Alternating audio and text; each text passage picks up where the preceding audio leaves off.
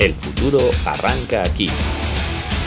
Comienza el Rincón del College.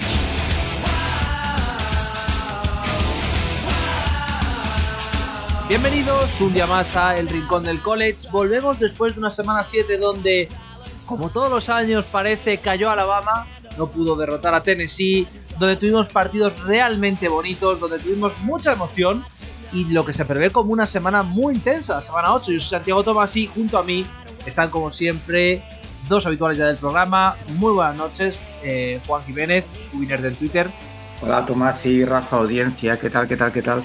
Pues nada, feliz ya de que es viernes, que toca un poco, habrá tiempo para descansar y para... Pero bueno, viernes significa que el sábado está ahí, que, que vamos a ver ya college football dentro de unas horas.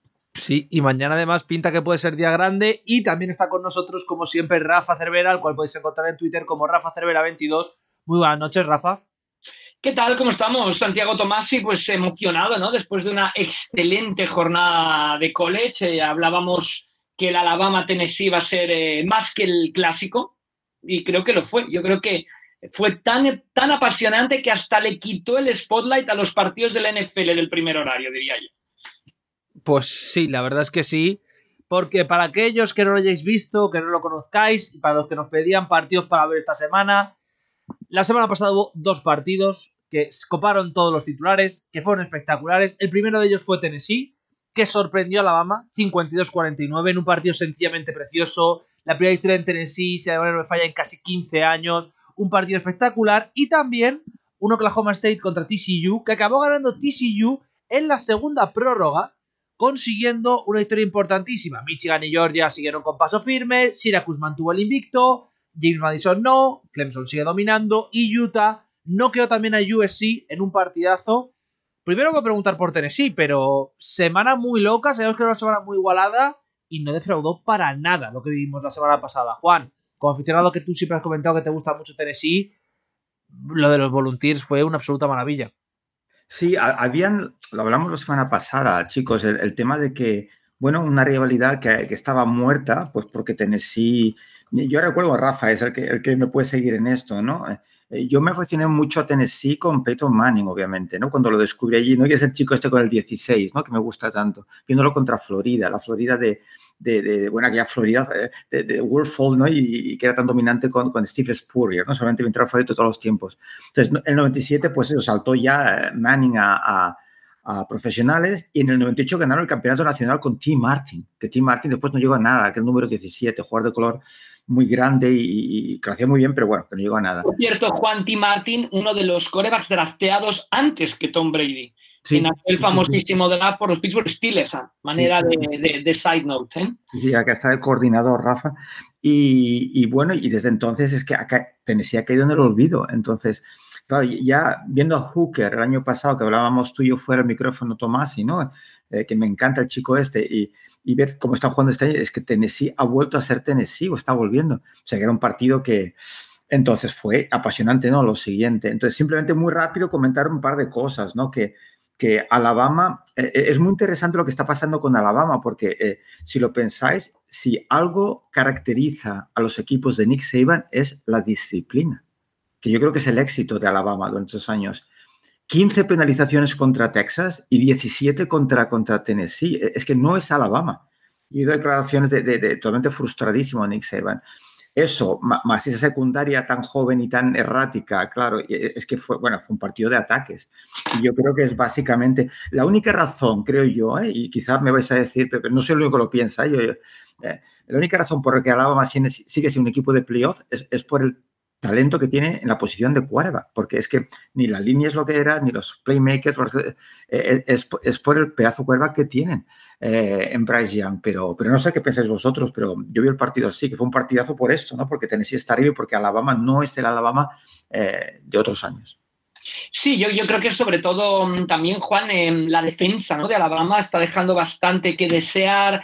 El mismo ataque de carrera, aunque suman más de 100 yardas, 3 touchdowns, etcétera, no está dominando los partidos, no está dominando el, el tiempo, no está dominando el reloj como lo podía dominar antes y cuando le das tantas oportunidades a Tennessee, al final es que 52-49 es un marcador de locura, no, no es un marcador de la era Saban, ¿no? No, no, si el partido hubiera quedado 17 a 20, pues probablemente hubiera ganado Alabama.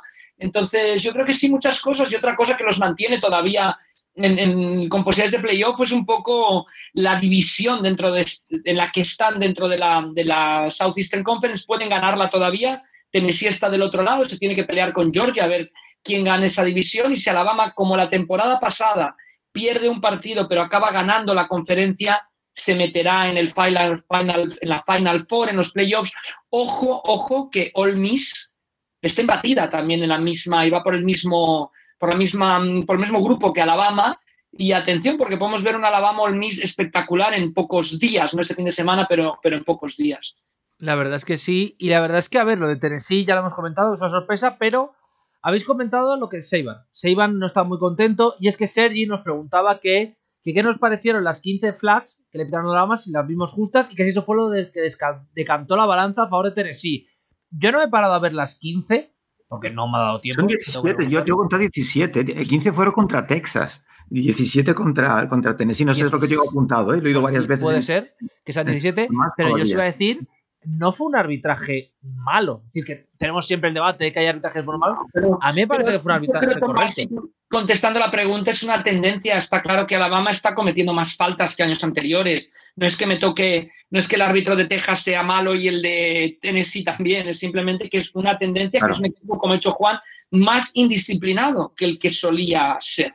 Mm es que, Rafa, los turnovers, ¿no? Eh, los cambios de posesión y las penalizaciones es lo, es lo que te acaban matando, ¿no? Es cuando dicen los comentarios americanos, ¿no? Dispararte en, el pie, ¿no? Que, es lo que haces. E, es, que es lo que te mata, ¿no? Después de ese sack, de esa gran jugada, pum, te tiran para atrás la defensa o el ataque, pues porque has cometido una penalización. O sea que, que es que en definitiva es muy difícil ganar un partido con 17 o 15 penalizaciones, es que es una barbaridad.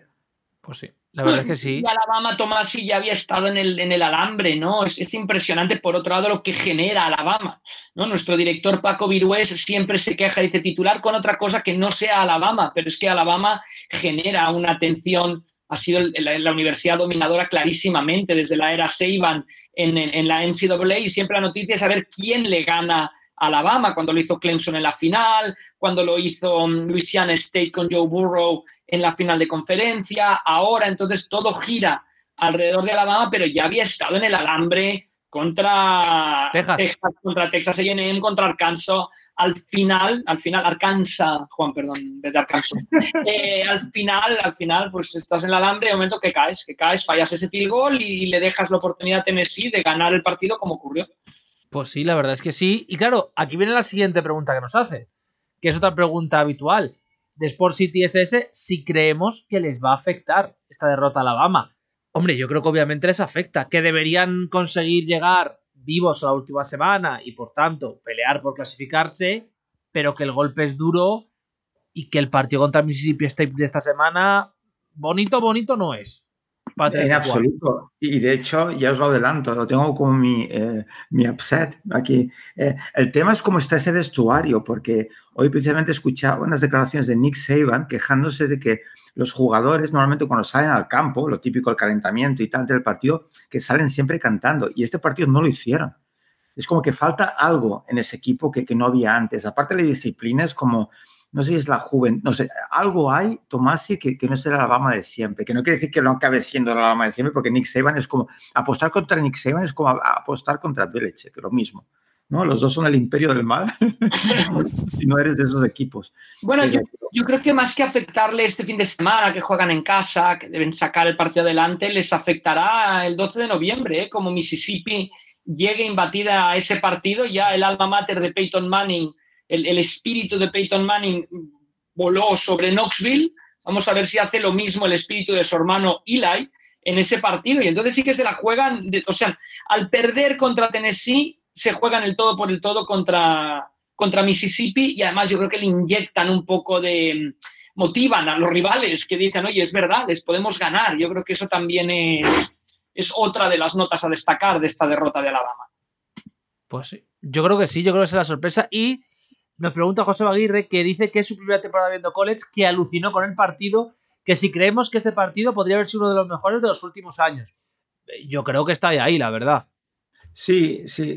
Ha llegado un momento que, me gusta el, no entrar en, en, sobrereacciones de estas, ¿no? Porque haces un partido así, oh, el mejor de, y después pues hay otros, ¿no? Pero, pero que sí, que uno de los mejores segurísimo. Eh, desde un punto de vista más de coach, no, porque defensivamente fue un desastre el partido.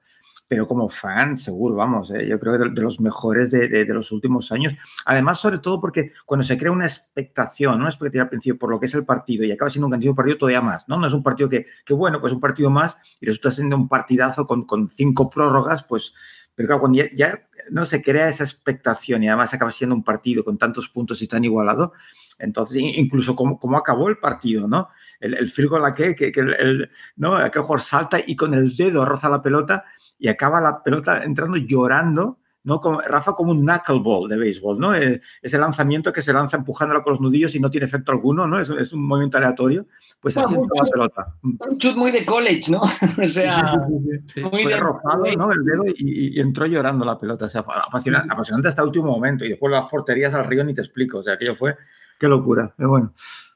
No, nos dejó muy bien, ¿eh? porque nosotros habíamos vendido mucho el partido, la rivalidad, la intensidad, y vamos, acabó siendo mejor de lo que explicábamos. Yo creo que nos, nos escuchaban el viernes, decían, esto no puede ser, esto están exagerando, Tomás, Tomás y vendiendo sus motos, los otros dos secundándolo, y no, no, yo acabó siendo mejor de lo esperado, sin lugar a Sí, no, en redes sociales, ¿eh? no, no, no, nuestros seguidores muy mal. De verdad, yo creo que la, el, nos levantamos el domingo y afrontamos la mañana del domingo más centrados en lo que había ocurrido en Tennessee que en lo que iba a ocurrir en la NFL, para mí, ¿eh? luego ya empezó la NFL y obviamente, ¿no? Pero... pero son, son aquellas, eh, en serio, más que Tennessee me encanta, pero bueno, como todo, yo soy muy del college y ya está, ¿no? Y, y, por ejemplo, Bryce Young lo sigo con pasión, que no, intento ser muy objetivo y, y, mirarlo desde otro punto de vista, pero la sensación de haber visto como, como, como el, ¿no? el, el, el partido, ¿no? la final, levantarte con la euforia de un gran partido como cuando ves la final y de hecho escuchaba a los periodistas hablar sobre el tema y decían que eh, lo que se vivía en el vestuario era como de, de, de haber jugado el campeonato, eh, la sensación de victoria, ¿sabes? Era, había una euforia. Tremendo, tremendo. En sí. enero, sí, sí, fue tremendo. Entre los dos corebacks, 840 yardas, 455 de Bryce Young en el lado perdedor, eh, siete pases de touchdown, cinco de Hooker y los cinco atrapados por uh, Jalen Hyatt, que consiguió 207 yardas en una actuación que lo pone, no sé, Tomás, si en eso dominas tú mucho más que nosotros y tus amigos de Raw Running, pero me parece que lo colocan, ya enseguida lo catapultan, ¿no? Lo, ha, subido este chico no sé cuántas posiciones en el draft en una noche, ¿no? Eh, no, no sé cuándo va a salir porque siempre va a haber debates, va a haber cambios y tal, pero sí, la verdad es que el partido contra Bama va a ayudar mucho a que ese stock de draft suba muchísimo, veremos hasta dónde llega, pero tiene pinta que de primera ronda ya no se escapa, por lo menos. Así que habrá que estar preparados porque hay, un, hay unos cuantos cubis este año que puede que, que fuercen esto. Y por cierto, nos hacen otra pregunta, que es una pregunta que está en relación a algo que tú has dicho, Rafa, y que en general es verdad. Y es que Mario Quiroga nos dice, el fin de pasado se sentó a ver college y se, se le sorprendió que durante el partido de Alabama se defiende mal en NCA, entre comillas mal, entiéndase. Y dice que se debe a, que los, a qué se debe que los ataques sean tan dominantes, que si es por ritmo y abuso del Nunhadel, o que simplemente si él vio una casualidad, porque es cierto que Alabama defendió bastante mal. Rafa, no sé cómo lo ves tú, pero yo tengo la teoría de que aquí las defensas todavía no están tan forzadas, tan preparadas como la NFL, y en general se ven más puntos, excepto en equipos concretos, pero se ven más puntos en, en defensa. ¿Vosotros cómo lo veis?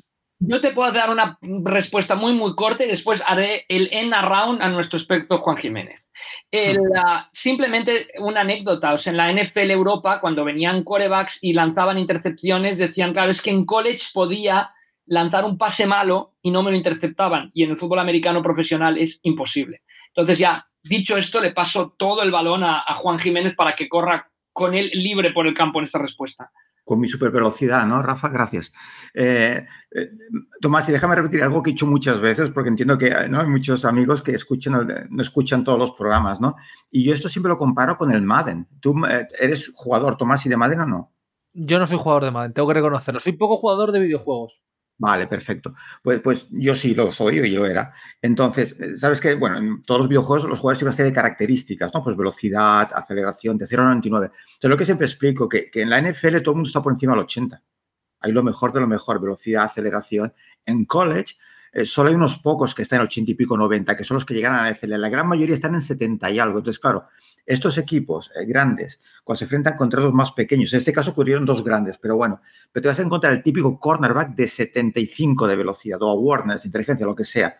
Y claro, eh, los entrenadores ofensivos consiguen hacer esquemas y, motions para aislar a ese jugador tan rápido contra un jugador que ni de broma lo va a atrapar.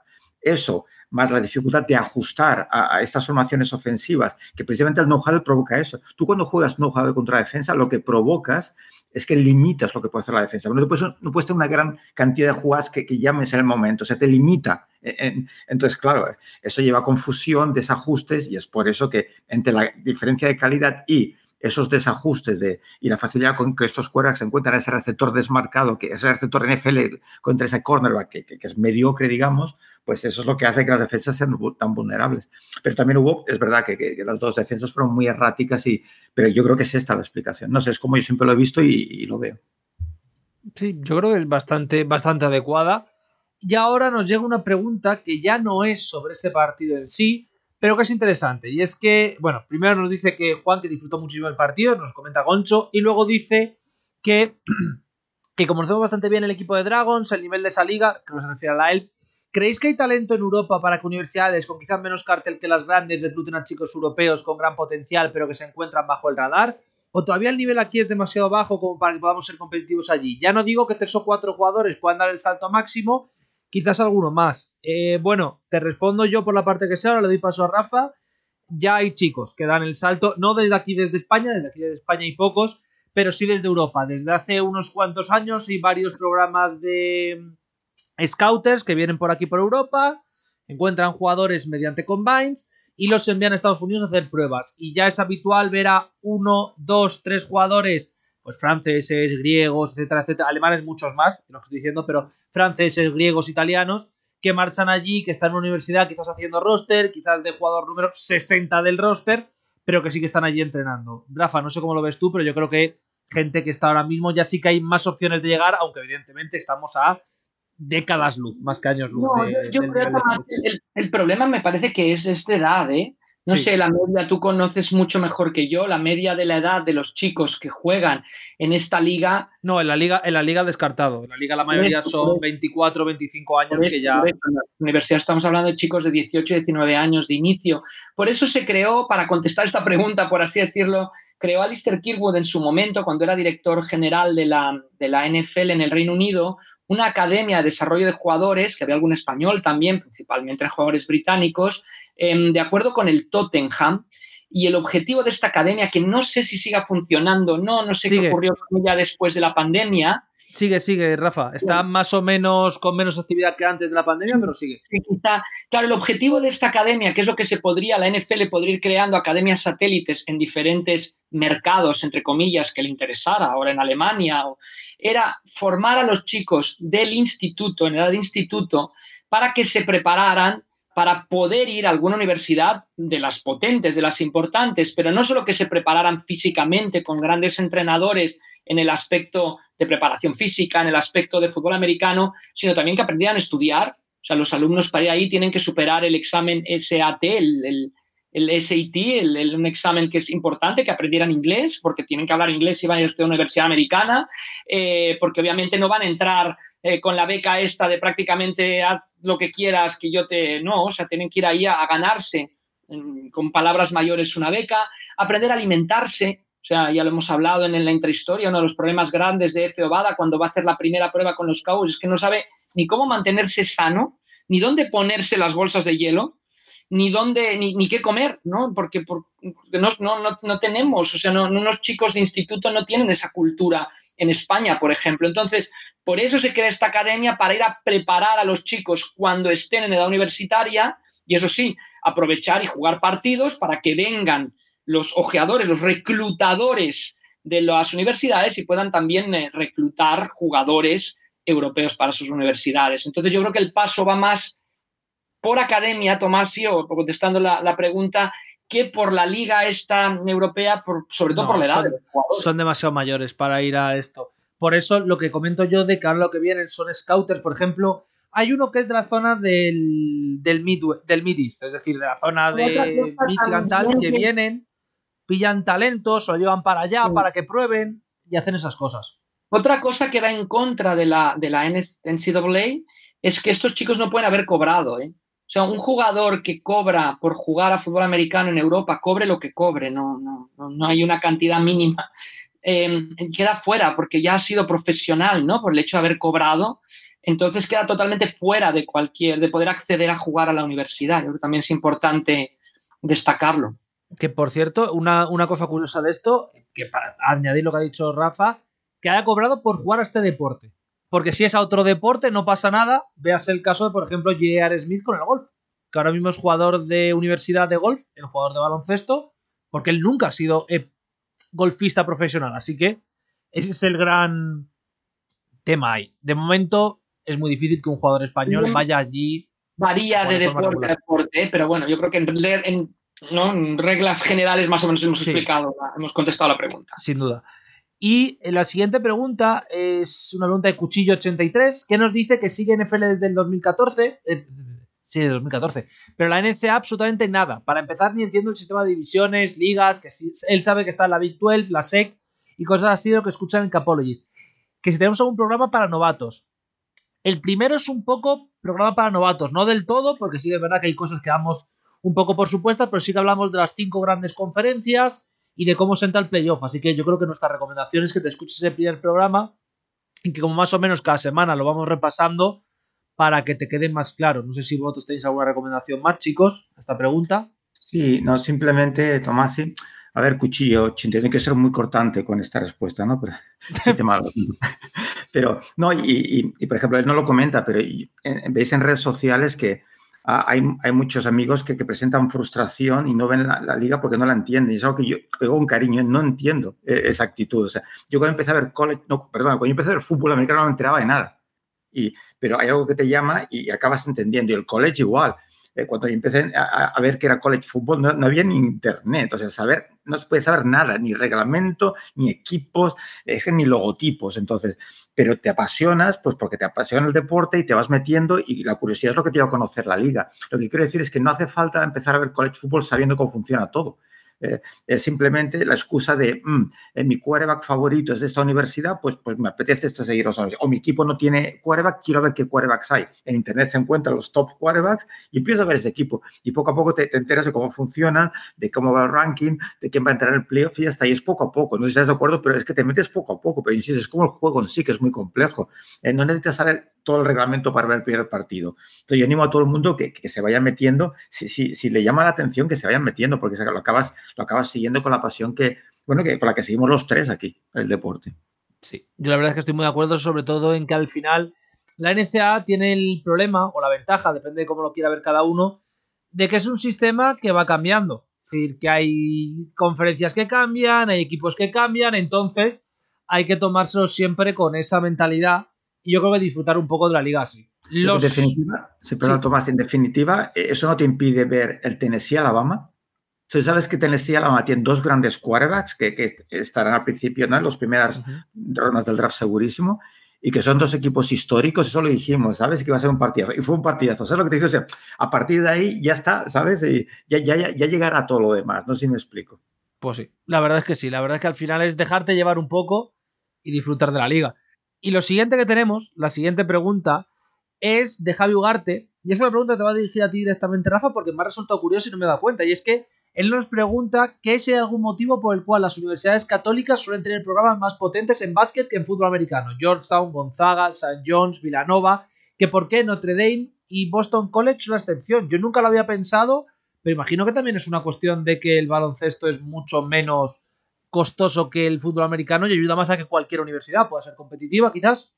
Sí, sí, sí. Bueno, a ver, eh, en, realidad las únicas dos universidades que tienen programas de, primera, de primer nivel en, eh, en, en NCAA, en fútbol americano, son universidades inmensas, grandes centros de conocimiento, tanto Notre Dame como Boston College, que es de los jesuitas, eh, y por eso universidades con tanta envergadura que se han centrado mucho en el fútbol americano. Em, para contestar la pregunta, siempre tenemos que tener claro que, que el deporte en sí, el deporte en sí, siempre ha sido un elemento muy importante dentro de la religión católica, es decir, cómo promover valores, cómo promover solidaridad, cómo promover disciplina, etcétera, a través del deporte.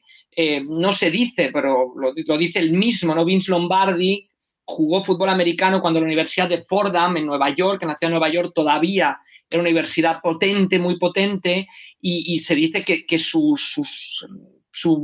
manera de entrenar estaba moldeada ¿no? por los ejercicios, los famosos ejercicios eh, de San Ignacio, ¿no? unos ejercicios muy estrictos, y que Vince Lombardi, la famosa Power Sweep, les hacía al comedor a sus jugadores después del entreno haciendo los movimientos de la Power Sweep, ¿no? llegar hasta el comedor siguiendo los movimientos que se hacían en aquella, en aquella famosa Power Suite. Pero bueno, yendo a la, a la, a la pregunta de Javi, que tiene mucho de fondo, porque las universidades católicas, universidades católicas son muy, muy potentes en baloncesto, en fútbol americano, solo queda Notre Dame y Boston College, que además, como decíamos, como son universidades altamente competitivas a nivel académico, no, no pueden acabar trayendo a todos los jugadores que quisieran, no hay jugadores que optan por universidades que no les vayan a exigir tanto académicamente. Em, el baloncesto, si nos vamos al nacimiento de la Catholic Youth Organization, es una organización que monta el obispo de Chicago, el, obispo Bernard Shell, en 1930, o sea que vamos casi para los 100 años, con el objetivo de que los niños en las ciudades de pocos recursos pudieran practicar el deporte. ¿Qué deporte eligen? Pues el baloncesto, porque solo necesitas, como decías Tomás, una pelota, un gimnasio y, 12 chicos por equipo. No necesitas toda la parafernalia que, tienes que tener para, para, el fútbol americano. Y si os fijáis, todas las universidades que habéis ido mencionando están, o hemos ido mencionando, están dentro de las grandes ciudades, esas de baloncesto, de Paul en Chicago, Villanova Villanova en Filadelfia, Georgetown en Washington, la Universidad de Seattle, que es católica en Seattle, obviamente, la Universidad de San Francisco, etcétera, etcétera, etcétera. Entonces se centran en el baloncesto porque económicamente les es eh, factible centrarse en el baloncesto y obviamente compiten muchísimo por el espíritu ¿no? que tiene que tener una universidad, una universidad católica y el uso, como decía yo, que tienen del, del, deporte, ¿no? Dentro de su propia promoción o dentro de su propia formación en la universidad. A manera solo de anécdota que le gustará a Juan Jiménez, esta organización, la Catholic Youth Organization, prácticamente la tiene cada diócesis en Estados Unidos, es decir, como Caritas, ¿no? Caritas en España está vinculada a cada diócesis en ayuda al necesitado, pues cada diócesis tiene su programa de promoción deportiva.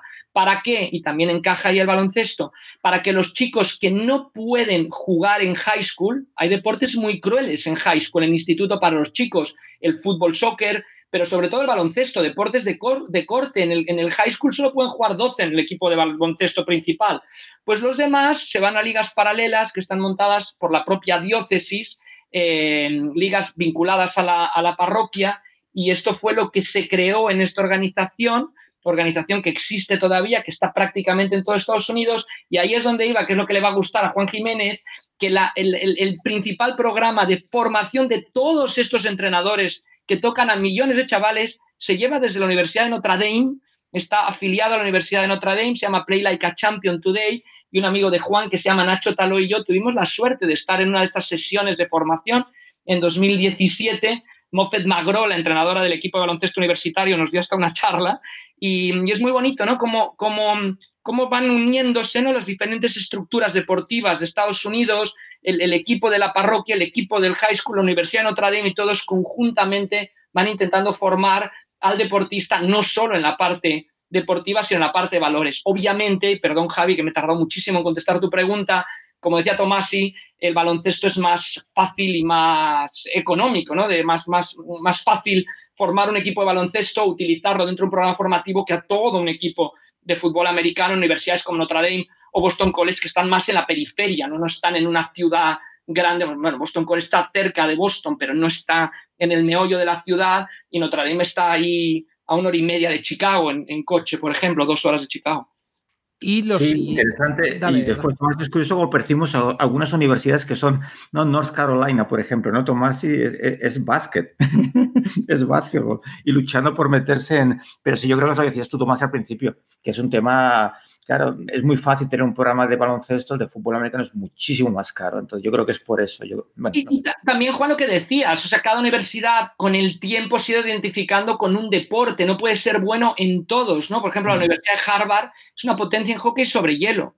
Eh, la Universidad de West Virginia es el campeón absoluto de tiro con carabina en Estados Unidos. Pero bueno, claro, si te dedicas a los Mountaineers, ¿no? Tiran con la carabina, pues bueno, o sea, que, que, claro, cada universidad busca un poco dónde destacar también, ¿no? Porque no puedes destacar en todos los deportes, obviamente.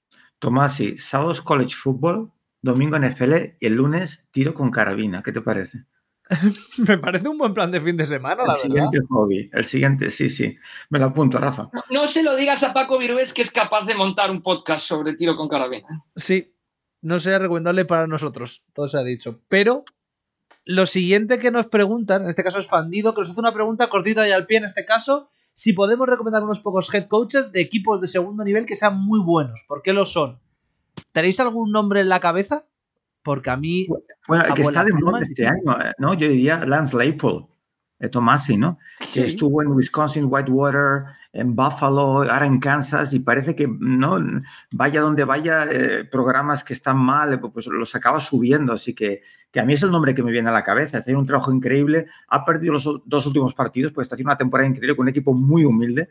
Así que, y la clave está en eso, es gente que tiene las ideas muy claras de cómo hacer las cosas, motiva a los jugadores, eh, saca lo mejor de sus jugadores. Eh, Yo creo que el éxito está en eso. Y son entrenadores que, bueno, que normalmente acaban, eh, acaban, acaban trabajando en programas más grandes, ¿no? En universidades pues mejores. Pero yo creo que el mejor ejemplo fandido es este, Lance Leipold.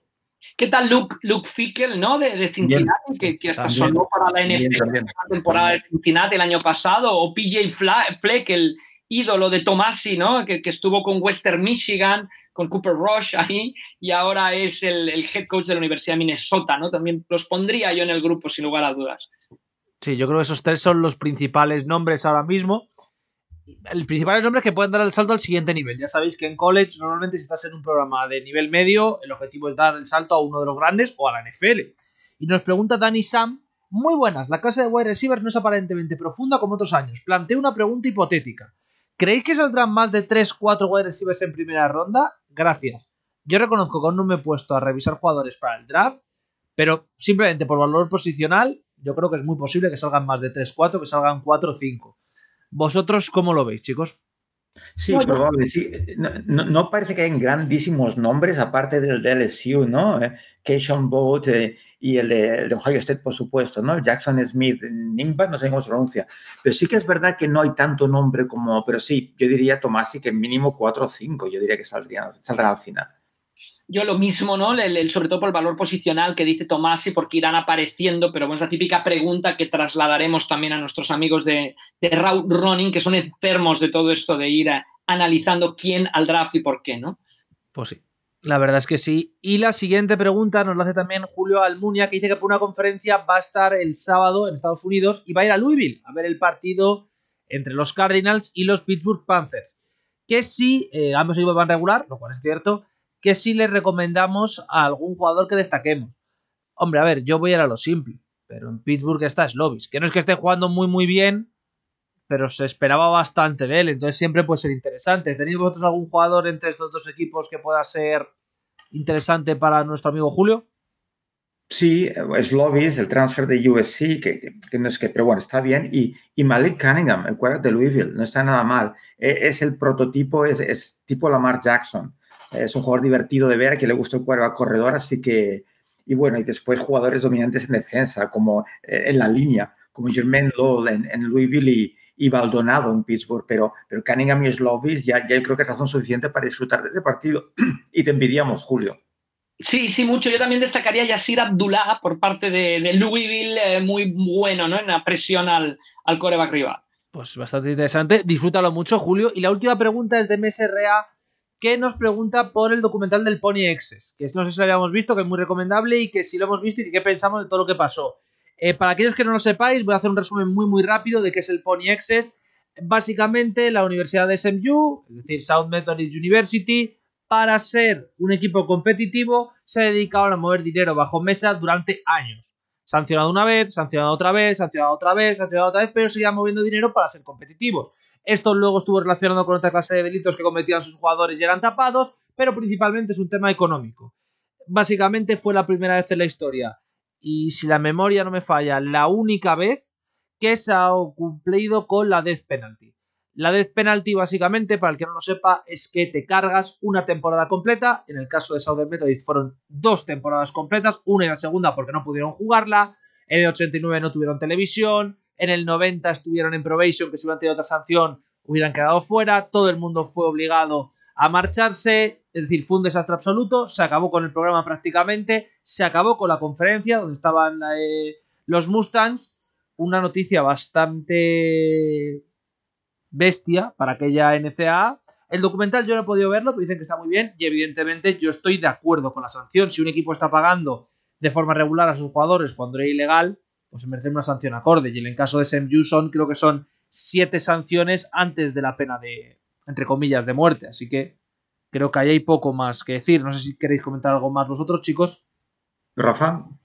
No, simplemente eh, eh, que Rafa lo sabe, que lo hablamos tú y yo, Tomás, antes de, empezar el programa, de que yo recuerdo que SMU, SMU era una gran universidad, pero no lo he vivido eso. Y realmente desconocía este dato y no sabía por qué, así que es muy interesante. Intentaré ver el documental porque, porque yo sé que era una universidad fuerte, fuerte también y, y, quedó en la nada. Y, precisamente, y supongo que es por esto, claro, por, por todas las sanciones que vinieron después del, de ese escándalo. Es una universidad donde salió gente como Eric Dickerson. Yo tampoco conocía el, documental en sí, pero bueno, el SMU era una, era, perdón, SMU era una potencia, sin lugar a dudas, en Texas, ¿no? En la que sería, en la Big 12 sería ahora, ¿no? cuando estaba ubicado antes, creo que era la Big 8 en aquel momento, y, sí que desapareció del mapa. O sea que me apunto, me apunto a mirar el documental. Sí, la verdad es que sí, la verdad es que fue bastante brutal lo que ocurrió. Y tenemos que pasar ya directamente a esta semana. Os voy a preguntar por los rankings, pero voy a ser muy rápido porque los rankings todavía no están decididos, todavía no han salido los que decide la gente en los playoffs, es decir, son bastante simples, pero tenemos que Alabama fuera del top 4, lógicamente después de perder, que tenemos a Tennessee, que se consigue encaramar ahí, Michigan, que saca a Clemson de ese top 4 por el momento, recordemos que da mucho, pero le saca, entra el top 10 TCU, entra UCLA, cae evidentemente Oklahoma State, cae USC y luego sale fuera del top 25 tanto la Universidad de Kansas como la James Madison que perdieron la semana pasada, mientras que quienes entran son la Universidad de eh, eh, Tulane y de North Carolina. Yo creo que el ranking no hay mucho debate sobre él, sobre todo lo más curioso para la gente puede ser la caída de Alabama, pero es que es lógico después de perder el partido. Sí, yo creo que el ranking en el fondo es engañoso porque, mm, a ver, eh, Georgia tiene que jugar contra Tennessee, entonces uno de los dos probablemente caiga del top 4, el que pierda de ese partido, eh, de aquí a final de temporada me refiero.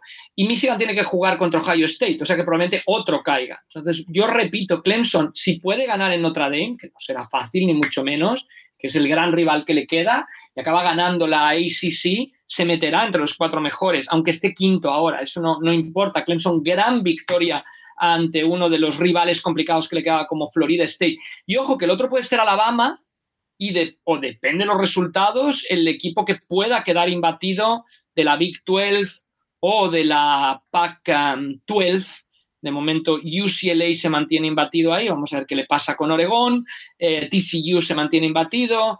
Yo creo que después es un poco engañoso el ranking, sobre todo porque los equipos que están en, los cuatro en las cuatro primeras posiciones se tienen que enfrentar entre ellos, ¿no? Como decía, dos de la SEC y dos de la Big Ten. Ahí quedará uno de cada conferencia, quizá entre un segundo de la SEC, pero no creo que entren Georgia y Tennessee porque están en el mismo lado del, bracket, digamos, ¿no? La misma división dentro de la conferencia. Sí, Rafa, eh, engañoso temporal, ¿no? Simplemente, o sea, hay, que ver esos partidos todavía. Lo de Michigan es que me parece, además, eh, después de un partido como Penn State, sin ser un super equipazo, yo creo que Michigan eh, demostró que, que, sí, que es un equipo que va de verdad. la duda, la duda, no es duda, pero que es, muy interesante es el tema de Ohio State, porque siempre digo que, que tú cuando juegas contra equipos pequeños, no es el ganar, sino cómo ganas, ¿no? Entonces, si juegas contra yo que sé, Old Dominion, ¿no, Rafa? Pues, pues no es igual ganar de 10 que de 45 puntos. Ohio State estaba checando a todo el mundo, pero todavía no han jugado contra nadie, Ohio State. Eh, en teoría, si no recuerdo mal, el, equipo más fuerte ha sido Notre Dame al principio de temporada y Notre Dame lleva tres derrotas, o sea que, y les costó, les costó ganarles. Así que no digo que no sean pero que quiero ver a Ohio State contra un gran equipo, ¿no? Georgia batió Oregón, entonces eh, no lo sé, no lo sé, así que va a estar muy interesante y, y muchas de estas semanas van a ser prácticamente eso, partidos de playoffs, porque va a determinar eh, cómo queda el dibujo final del, del playoff. Pues sí, la verdad es que sí, y esta semana, esta semana hay mucho, hay muchísimo. ¿Por qué digo que hay muchísimo? Porque esta semana es una guerra abierta, hay muchísimos equipos que están jugando a todo, Ohio State jugará contra Iowa, un partido fácil, entre comillas, pero sabemos que Iowa siempre se suele complicar a estos equipos. Tenemos un Syracuse contra Clemson, duelo de invictos, siempre mola, un duelo de invictos, todo se ha dicho. Tenemos también, evidentemente, el Ole Miss contra LSU, el UCLA contra Oregon, el Texas Oklahoma State, el Alabama contra Mississippi State, Penn State contra Minnesota, TCU contra Kansas State. Muchos top 25 contra equipos en el top 25 que han recibido autos para ello muy, muy divertido lo que podemos ver. Así que, Rafa, si quieres empiezo por ti, pero ¿qué cuatro, qué tres partidos nos recomiendas para, para esta semana que pinta que va a ser emocionante hasta decir basta?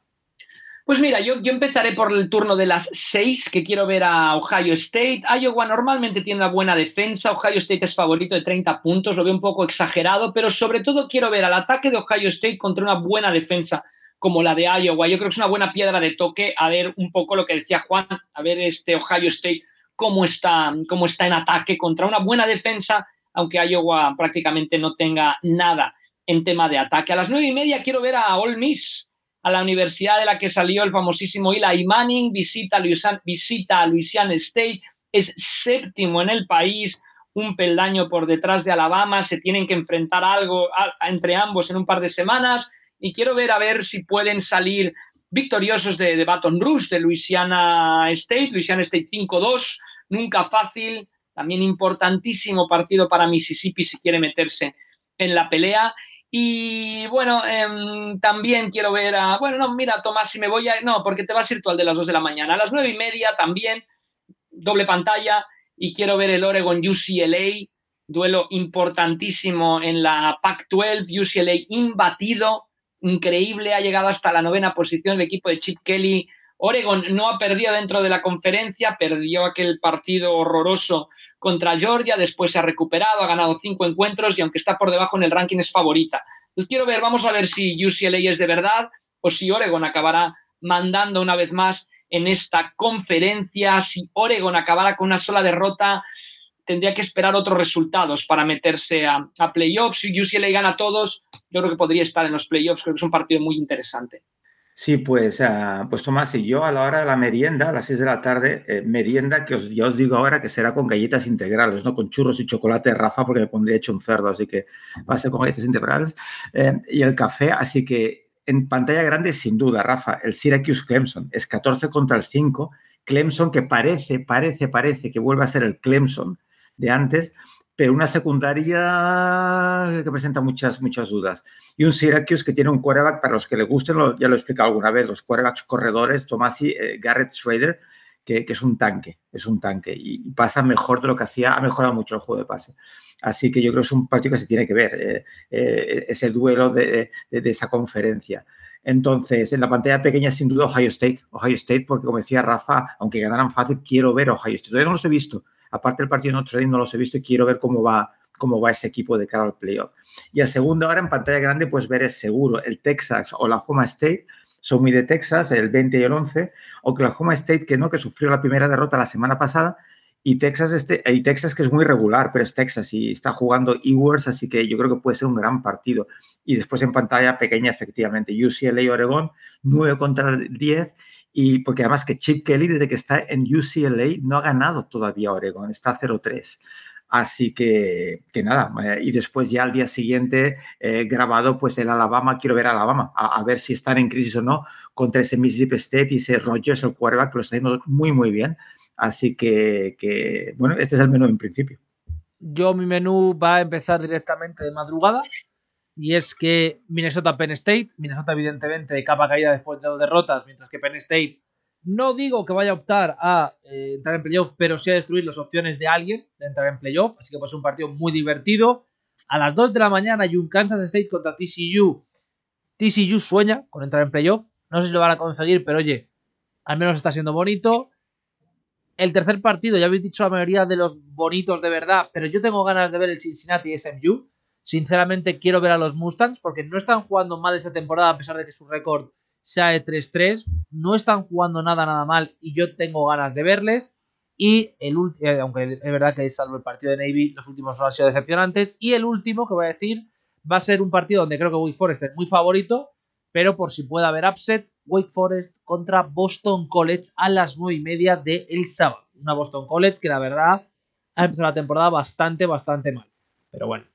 Eh, y ahora ya, con esto, os voy a preguntar por el upset. Primero, antes de seguir el orden, tengo que decir que eh, no ha podido estar hoy con nosotros Nacho, pero que su upset es que Syracuse gana Clemson, así que tiraría a uno de los equipos del top 4.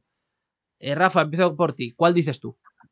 Pues yo, mira, eh, para congraciarme con el presentador del programa, diré que mi offset es que Penn State no me gustó mucho contra Michigan, viene de derrota, juega en Beaver Stadium, pero llegará una motivada Minnesota a la una y media de la mañana y dará la gran campanada y vencerá a Penn State en su casa. Wow, wow. Si tú crees, sí. Sí, sí, sí, sí. Oye, vamos, vamos, fuertes, ¿no? No, no vamos aquí sí, a. Vamos fuertes, dijimos, ¿no? Claro, eso, si no, no es un upset, pues yo voy más todavía, Rafa, porque. Eh, sabes, bueno, vimos a la secundaria de Alabama, joven, indisciplinada, cometiendo no, errores. De Alabama, ¿eh? ya, ya acertaste la semana pasada, claro. Mississippi State, eh, Rafa, tienen a Mike Leach, que es una mente ofensiva que me encanta. Tiene a Rodgers, es número dos, ese cuerva que lo está haciendo muy, muy bien.